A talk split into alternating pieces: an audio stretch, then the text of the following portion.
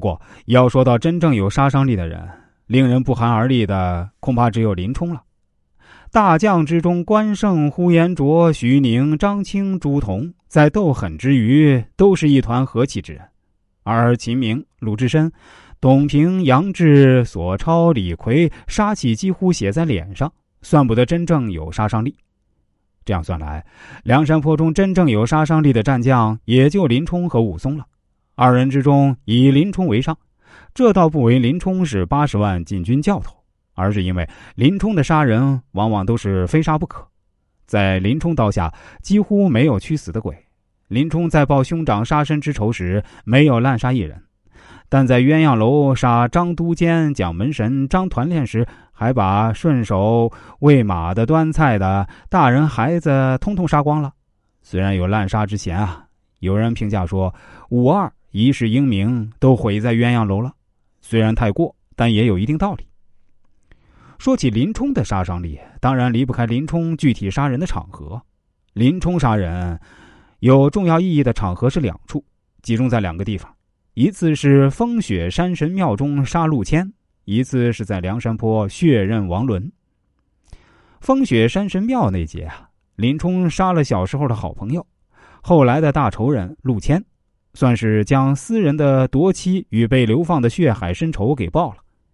而在生辰纲七节上梁山后，手刃了王伦，为梁山发展奠定了基础。这两次杀人看来啊，第一次杀人呢是很私人的，属于个人的忍无可忍；第二次杀人是很大义凛然的，是为了梁山的事业发展。当然，如果不是对王伦有积怨，第二次啊可能也不会采取手刃这么残忍和极端的手段。那有意思的是，两次杀人，林冲都各有一段话。从这两段话中啊，可以解读一位英雄的杀人动机和性格特点。杀陆谦时，林冲骂道：“破贼！我自来又和你无甚冤仇，你如何这等害我？正是杀人可恕，情理难容。”这段描写见于《水浒传》的第九回。同时，林冲还说：“奸贼，我与你自幼相交，今日到来害我，怎不干你事？且吃我一刀！”这两句话顺序很有讲究啊。第一句是说陆林二人过去没有任何仇恨，其次才说林陆二人本来幼小的时候是朋友，陆谦不帮朋友的忙，也算说得过去。但为一己之私却来谋害幼年老友，于情于理确实说不过去。